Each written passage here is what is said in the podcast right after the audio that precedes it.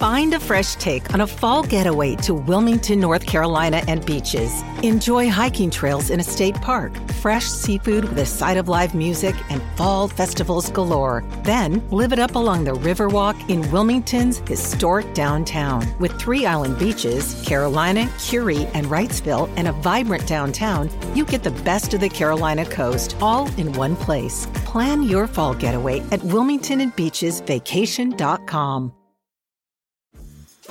Dreaming of a better sleep?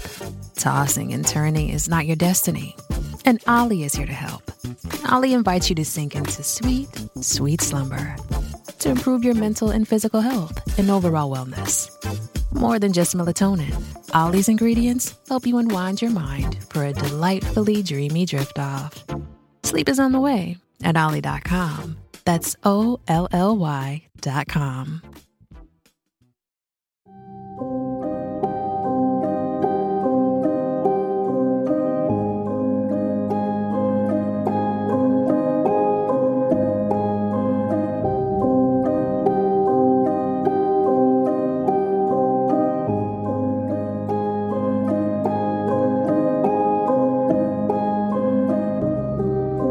Esto es El Poder de la Investigación con Diana Santiago.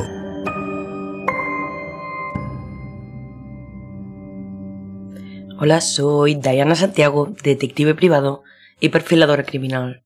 Y esto es El Poder de la Investigación. Este es el podcast número 13 en el que vamos a hablar de la atípica noche de Halloween de 2020 en Huelva, no solo por la sombra de la pandemia interfiriendo en la celebración del Día de Todos los Santos, sino por un crimen de lo más tenebroso. Fue la noche de más miedo, cuando la Policía Nacional se puso a cargo de un macabro caso. Habían encontrado una bolsa con restos humanos. Estate atento y atenta porque empezamos.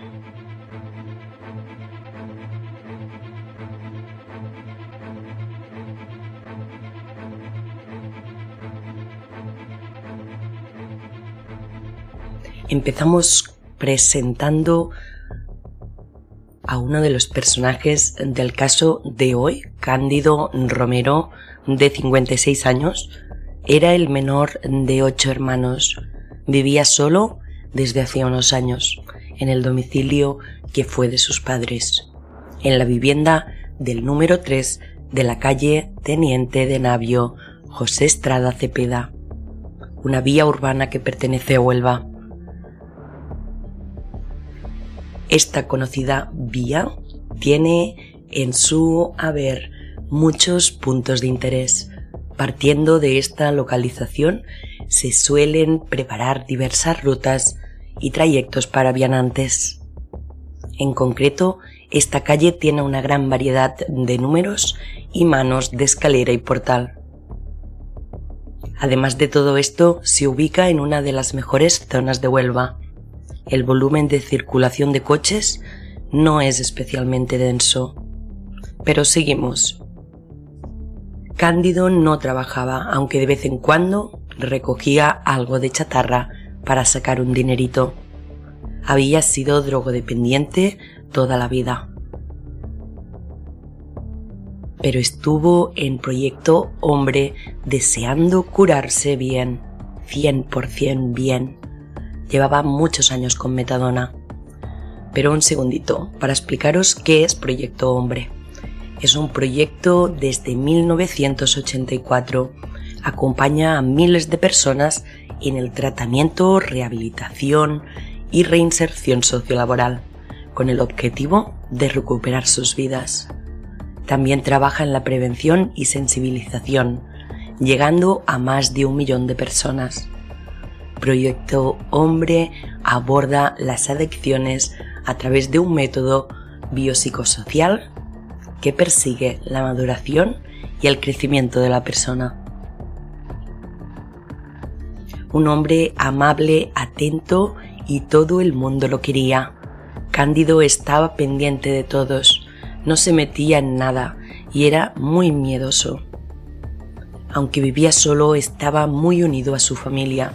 Una hermana suya le gestionaba el dinero. Y unas semanas antes de los sucesos,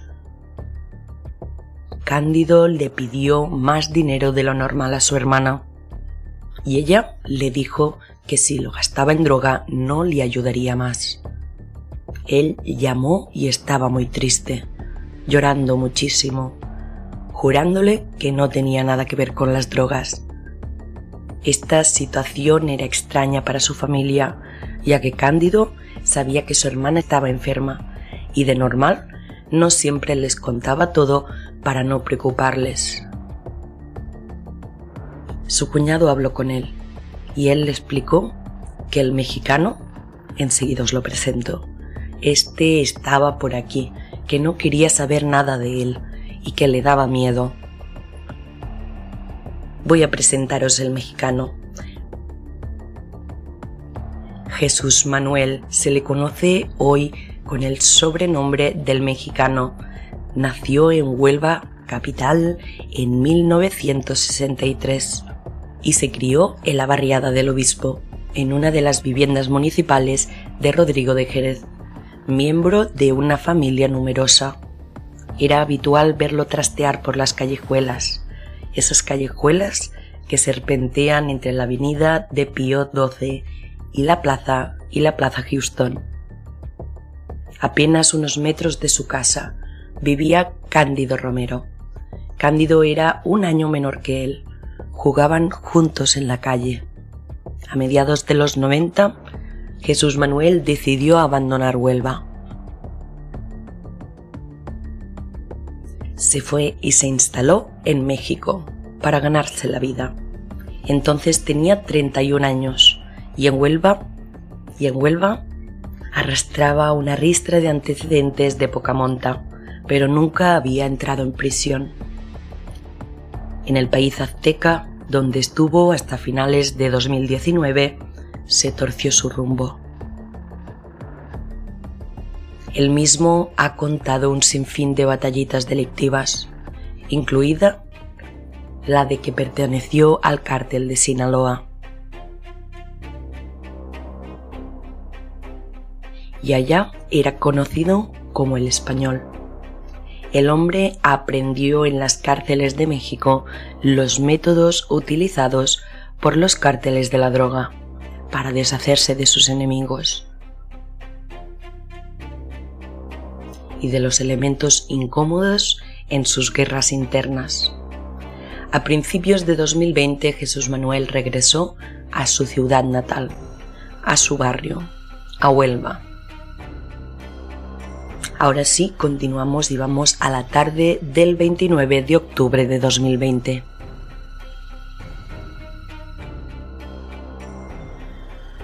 Jesús Manuel acudió a la casa de Cándido y mientras éste se encontraba en la cocina, agachado delante del frigorífico, agarró con las dos manos un esqueleto metálico del calentador, lo elevó y golpeó al menos dos veces la cabeza de Cándido.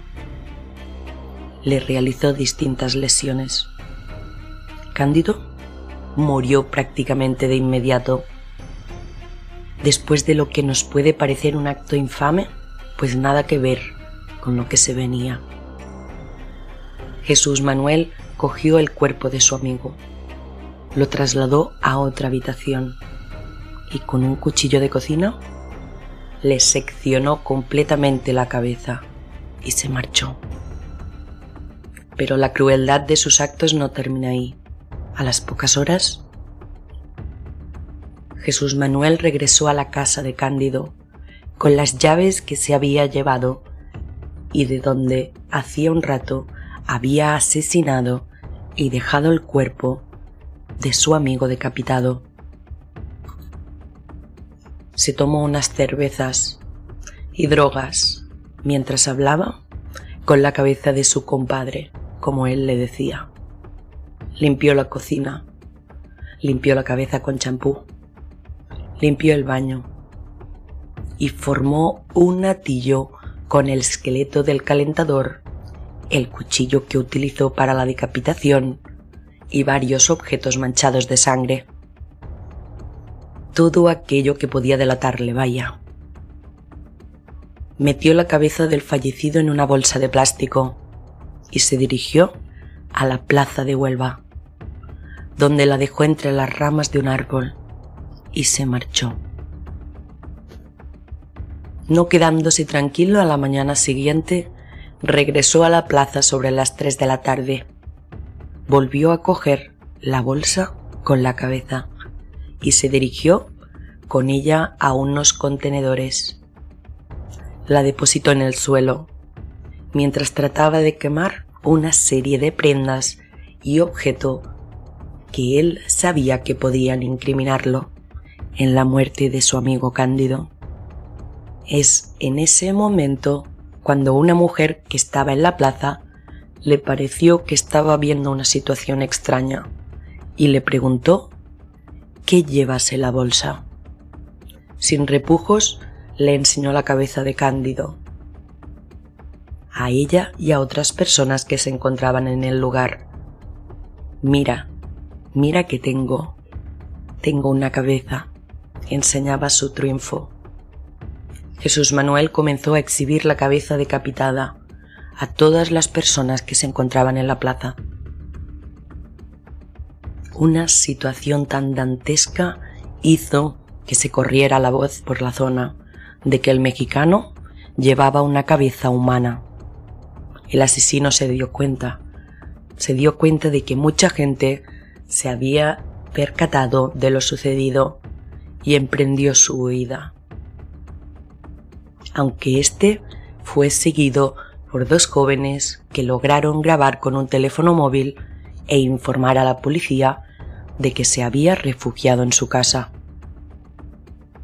Mientras toda esta situación sucedía al estilo Tarantino, en su huida, Jesús Manuel arrojó la bolsa de con la cabeza a un contenedor de basura.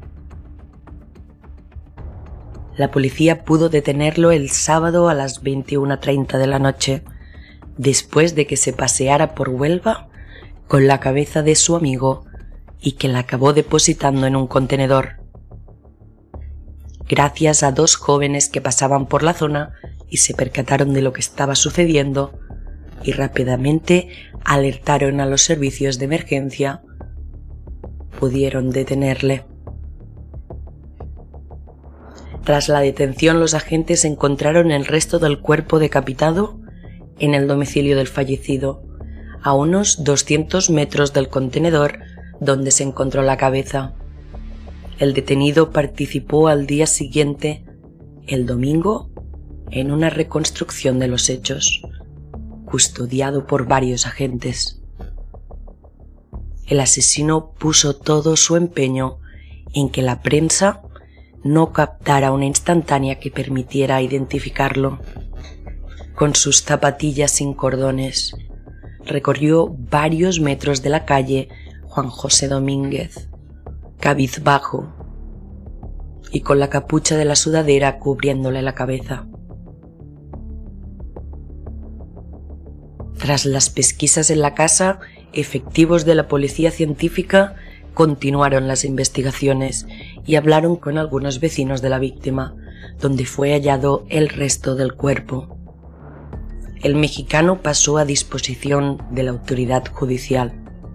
El instructor ordenó su ingreso en prisión provisional, comunicada y sin fianza.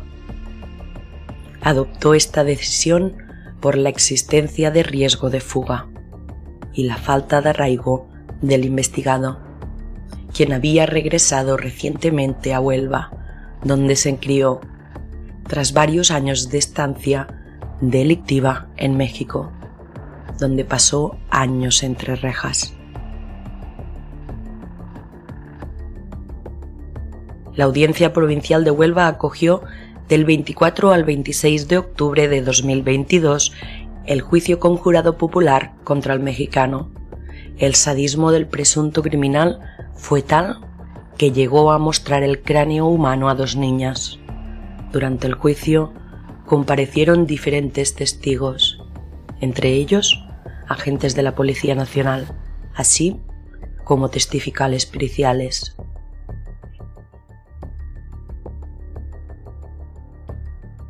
Jesús Manuel estuvo en prisión preventiva desde su detención, apenas un día después de los hechos. Ya en el juicio, en su declaración, Jesús Manuel reconoció que decapitó a Cándido, pero no que lo matara.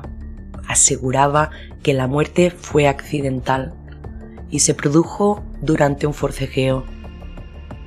Durante su declaración en el juicio que contra su persona se celebró en la Audiencia Provincial de Huelva, el acusado indicó que aprendió a decapitar durante el periodo de 10 años que estuvo en cárceles de México, obligado para sobrevivir.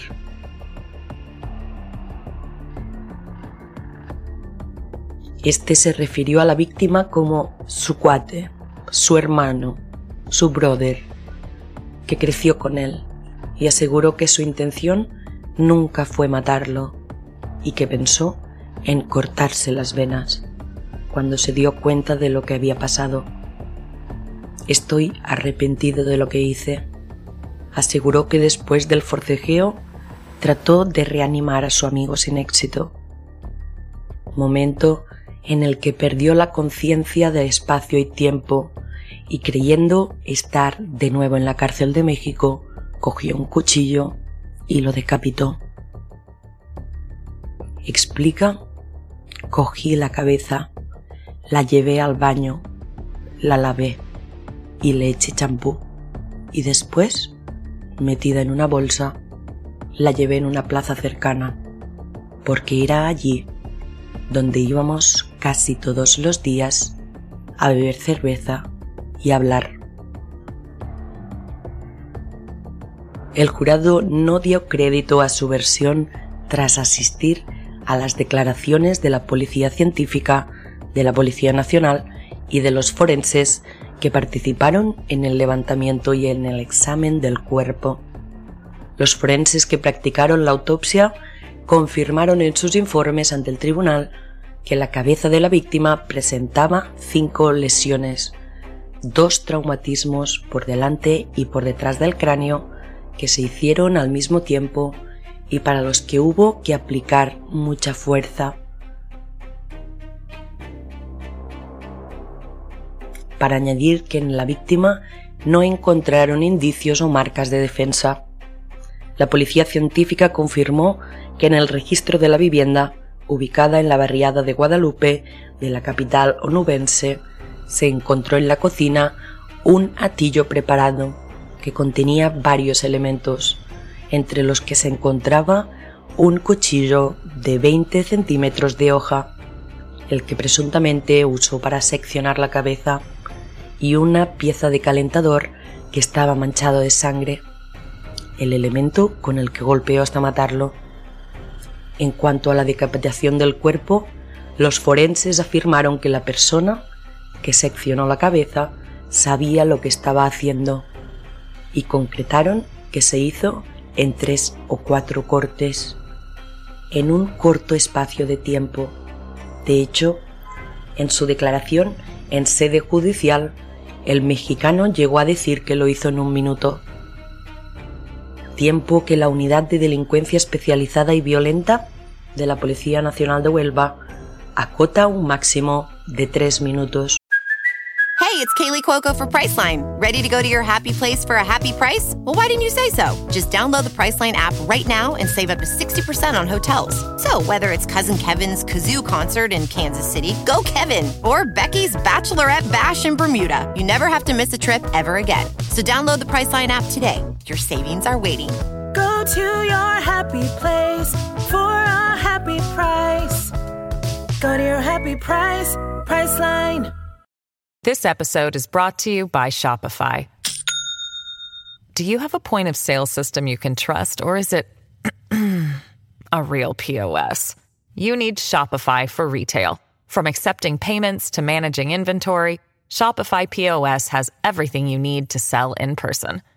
Go to shopify.com slash system, all lowercase, to take your retail business to the next level today. That's shopify.com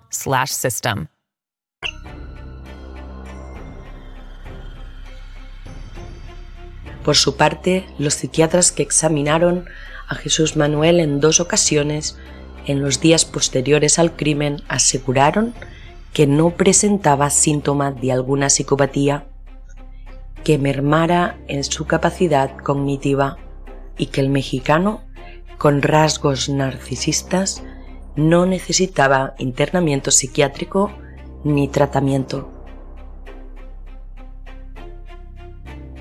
La audiencia compartió con el jurado que la muerte de Cándido se produjo sin ninguna otra persona más que el acusado.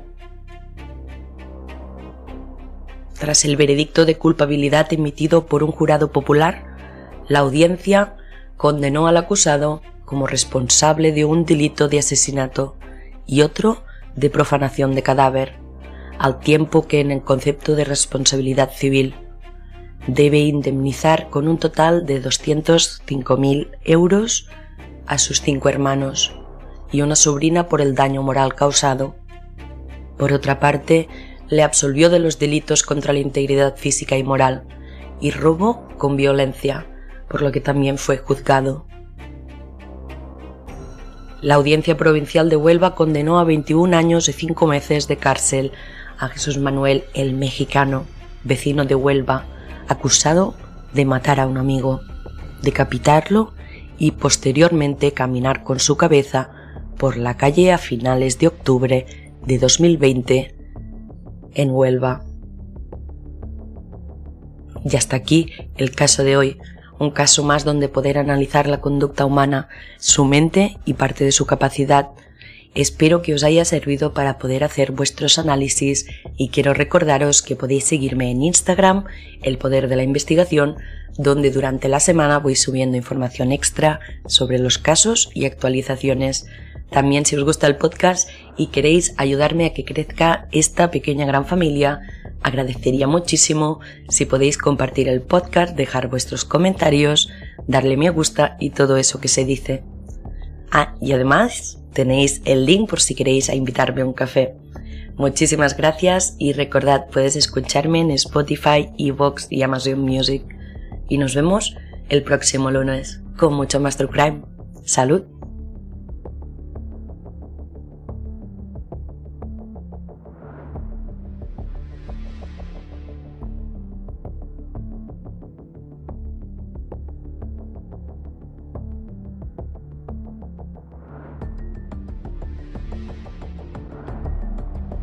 Creado, presentado y producido por Dayana Santiago.